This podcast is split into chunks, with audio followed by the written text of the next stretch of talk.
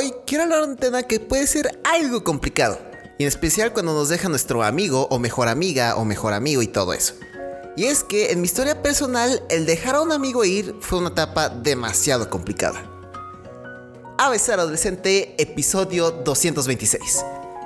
Tener amigos no lo niego que es algo increíble y divertido especial cuando es una amistad de varios años. Pero en algunos casos llega momentos en los cuales por alguna razón se separan y dejan de ser amigos. Tal vez porque conocieron nuevos amigos o hubo un problema entre ustedes.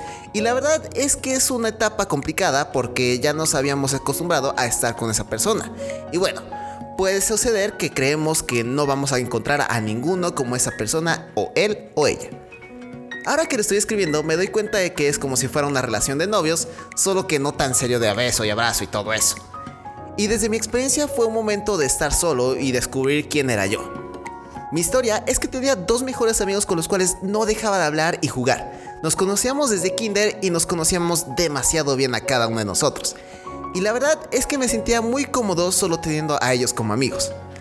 Pero por razones del destino, uno de mis mejores amigos se tuvo que ir a otro estado y ahí perdimos la conexión con él. Y tiempo después, mi otro mejor amigo me dejó de hablar por alguna razón. Y ahí me tienes a mí en medio de quinto de primaria solo y sin ningún amigo estaba solo durante los recreos y sin saber con quién juntarme. Porque como solo tenía a ellos como mis dos mejores amigas, nunca tuve otro amigo a mi alrededor. Y siendo una persona muy tímida, el hacer amigos no era mi fuerte.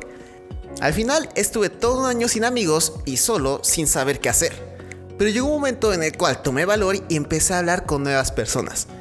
Creo que fue un momento extremadamente difícil para mí, pero con el tiempo me di cuenta que tener solo un o no dos amigos tampoco es como la mejor forma de vivir, sino que una mejor forma es rodearnos de personas y conocer a muchos más amigos. Lo que te quiero decir es que perder a un amigo va a ser muy difícil, y aún más si vives una experiencia parecida a la mía. Es difícil decir un adiós, pero de ti depende cómo es que lo vas a mirar. Como el peor momento de tu vida y vas a querer llorar por el resto de ella, o como una oportunidad para conocer a nuevas personas y descubrir nuevos mundos entre otras personas.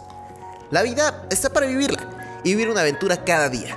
¿Estás listo para salir de tu zona de confort? Y eso es todo por el podcast de hoy. Si te gustó y quieres escuchar más, ve a abcadolescente.com.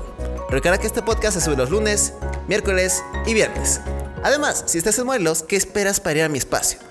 El lugar indicado para conocerte de una forma única y especial con personas especializadas para ello. Yo soy Andrés y recuerda que nunca, pero nunca, estás solo. Adiós.